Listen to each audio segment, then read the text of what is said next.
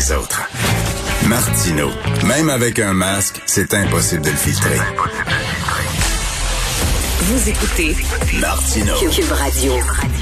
Alors, on fait le point sur la pandémie et puis on revient là sur euh, la conférence de presse de François Legault qui nous euh, promet là, un été euh, euh, beaucoup plus intéressant que ce qu'on vit et puis qui dit aussi que Québec évoque le retour des visites à domicile quand tous les 65 ans et plus seront vaccinés.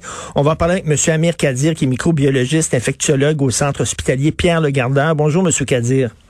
Bonjour, M. Martineau. Dans votre boule de cristal, qu'est-ce que vous voyez pour cet été? Drôle de question. Je, euh, c'est sûr que je vois ce que je souhaite voir, que je prends mes désirs pour euh, des réalités, et le désir serait qu'on en vienne à bout, c'est sûr.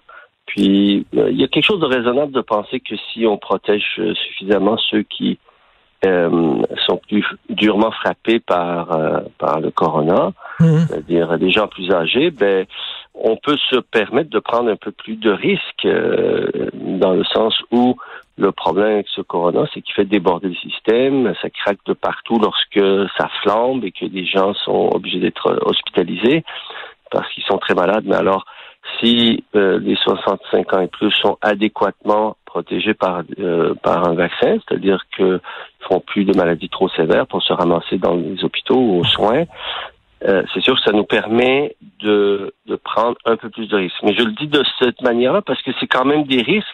Mhm. Pourquoi? Parce que les jeunes, là, ça veut pas dire qu'ils sont sans problème. Euh, je suis en train de travailler sur un projet avec euh, les médecins du CHUM puis l'Institut de recherche clinique de Montréal pour mettre sur pied une clinique, euh, enfin un réseau de cliniques nationales pour les maladies complexes qui inclut le Lyme. Mais le plus gros problème, ce sera pas le Lyme, ce sera pas la fatigue chronique, ça va être euh, des milliers de gens, dont beaucoup de jeunes, qui n'ont pas fait une infection très sévère, mais qui ont le syndrome post-Covid. Fait que faut. Et le syndrome post-COVID, c'est quoi? Ça, c'est euh, de la fatigue, Ben, justement? C'est ça, c'est des gens qui ont une fatigue prolongée, qui ont des douleurs articulaires, qui ont surtout beaucoup de problèmes, à, beaucoup de problèmes à se concentrer, sont dans une espèce de brouillard mental permanent, euh, cherchent leur souffle, euh, ont, ont les poumons quand même un peu maganés, ou euh, des fois ne retrouvent juste pas ni les saveurs ni les odeurs. Donc, c'est pas des gens qui vont nécessairement être hospitalisés, qui vont engorger le système de santé, mais ce sont des gens qui vont être malades chez eux à la maison.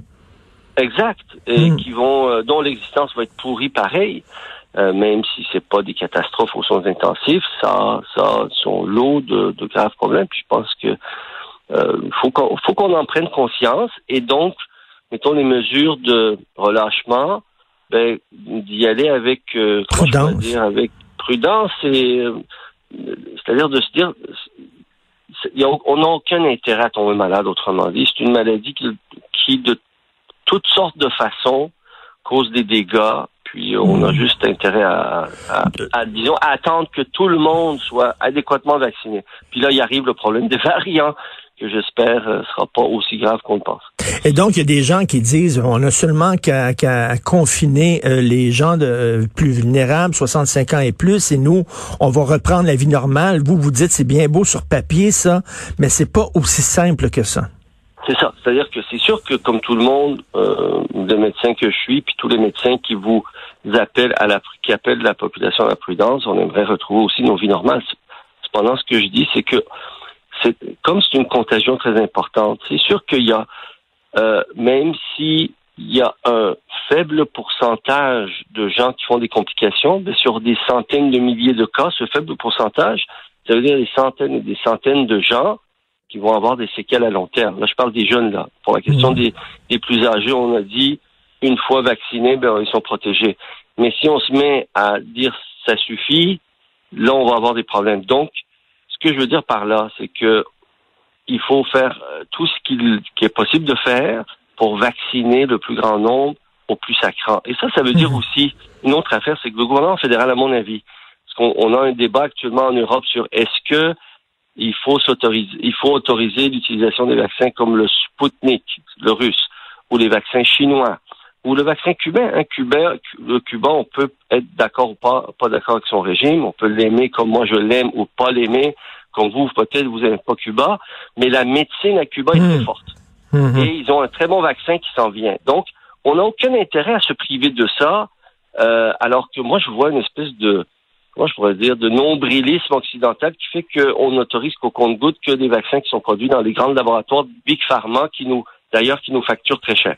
D'ailleurs, en parlant de ça, vous, euh, vous le savez qu'on a totalement abandonné euh, le secteur pharmaceutique euh, au Québec et au Canada. et c'était une c'était une, idée que Québec solidaire, vous y teniez beaucoup à Pharma Québec, c'est-à-dire un organisme public qui, qui gérerait l'achat de médicaments, de vaccins, un régime public d'assurance médicaments, tout ça. c'était un des fers de lance de Québec solidaire. ça rend cette idée-là. Ça rend, ça rend, oui, c'est, ça rend cette idée-là encore, encore, plus pertinente aujourd'hui. Je veux juste rappeler aux gens qu'il y a à peu près 30 ans, l'Institut allemand Armand Frappier, juste au coin de euh, la Concorde et l'autoroute 15, là, pas très loin donc au centre même du Québec, pas très loin de Montréal, ben, on produisait une trentaine de vaccins et de produits biologiques de toutes sortes, puis de réactifs qu'on avait besoin dans, dans nos laboratoires il y a 30 ans. Donc au Québec, on a toutes les compétences, puis en hmm. plus, ça se faisait à bon prix. On couvrait une bonne partie des besoins de, des programmes de vaccination de base, mais ça a été privatisé parce qu'à l'époque, c'était un peu la dogme, le dogme, tout ce qui tout ce qui était profitable, il fallait le privatiser. Ça a été fait d'ailleurs sous le je me rappelle un discours de Monsieur euh, Claude Ryan, qui était responsable de l'industrie et de l'économie à l'époque, il disait ben on le privatise parce que ça fait une concurrence déloyale au privé. Hum. Alors, mon cher M. Martineau. Et, là, on se rend compte, c'est bien beau la mondialisation et tout ça, mais il faut aussi être autonome pour l'alimentation, pour l'énergie et pour les médicaments. C'est important d'être autonome, et c'était c'était notre talon d'Achille. On le voit, là, ce qui s'est passé. Je ne sais pas si le gouvernement actuel euh, a des plans là-dessus. Je me rappelle au début de la pandémie avoir eu quelques conversations avec l'entourage euh, du Premier ministre qui se désolait d'ailleurs de cette perte d'autonomie manufacturière, de souveraineté manufacturière. Puis euh, j'étais en tout cas très heureux de voir qu'il y a une prise de conscience de ça. J'espère que ça va se traduire en des politiques particulières publiques puis qu'on se dote de capacité de produire des médicaments de base, des vaccins de base. On a tout ce qu'il faut vraiment. le, le, Québec est un hotbed, c'est un, une espèce de vivier de recherche pharmaceutique. On l'a prouvé au cours des 30 dernières années. Même, c'est assez... Ça va tout au on a tout, on a tout scrappé ça et c'est assez quand même ironique euh, et tristement ironique de voir le Canada, un des pays les plus riches, cogner à la porte de l'Inde pour euh, lui demander, pour lui demander de l'Inde, ben euh, de l'aide. Ben c'est comme, c'est comme si les gens de Westmount descendaient la, côte et allaient demander de, de, de, la bouffe aux gens de Saint-Henri, là. C'est vraiment ça. Mais disons que, oublions pas que ce regard-là doit aujourd'hui changer un peu parce que mettons, en matière de produits pharmaceutiques, l'Inde est devenue très fort, forte. Une Inde, oui. L'Inde est devenue forte, euh, c'est un pays fort.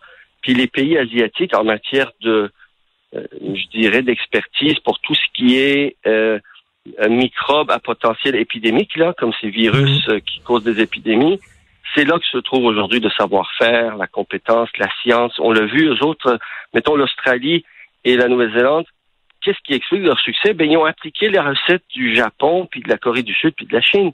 C'est-à-dire qu'ils n'ont pas commencé eux-mêmes à inventer la science à nouveau, puis prendre trois mois pour se rendre compte que les masques, c'est essentiel. Ils ont dit, qu'est-ce que font les Japonais, les Chinois, les Sud-Coréens ou les Vietnamiens? Ben, on va faire pareil. Parce qu'ils en ont parti depuis 20 ans, ils ont développé le savoir-faire, la science qui va avec. C'est le temps que nous autres, on soit un peu moins, je veux dire, qu'on soit un peu moins condescendant, puis que euh, sur des domaines qui est de leur compétence, mais qu'on fasse comme. Euh, et c'est ça, un des problèmes de cette pandémie-là. On dirait qu'on n'apprend pas du, succès des autres. Par exemple, on a beaucoup bretté sur le masque alors qu'il y a des pays qui disaient, ben voyons donc, il faut porter le masque. Euh, même ventiler les écoles aussi, là, on, on, niaise, on niaise, on perd du temps fou. On, on dirait qu'on ne, on ne s'inspire pas euh, des, des, des, autres provinces, ne serait-ce qu'au Canada où ça a fonctionné, d'autres pays? Ouais, ben, je m'explique mal cet état des choses. J'espère qu'on a assez payé cher pour qu'on finisse par, par euh, y retrouver un peu raison. Merci beaucoup de votre invitation, M. Martineau. Merci beaucoup, M. Amir Kadir, microbiologiste infectiologue au centre hospitalier Pierre Legardeur.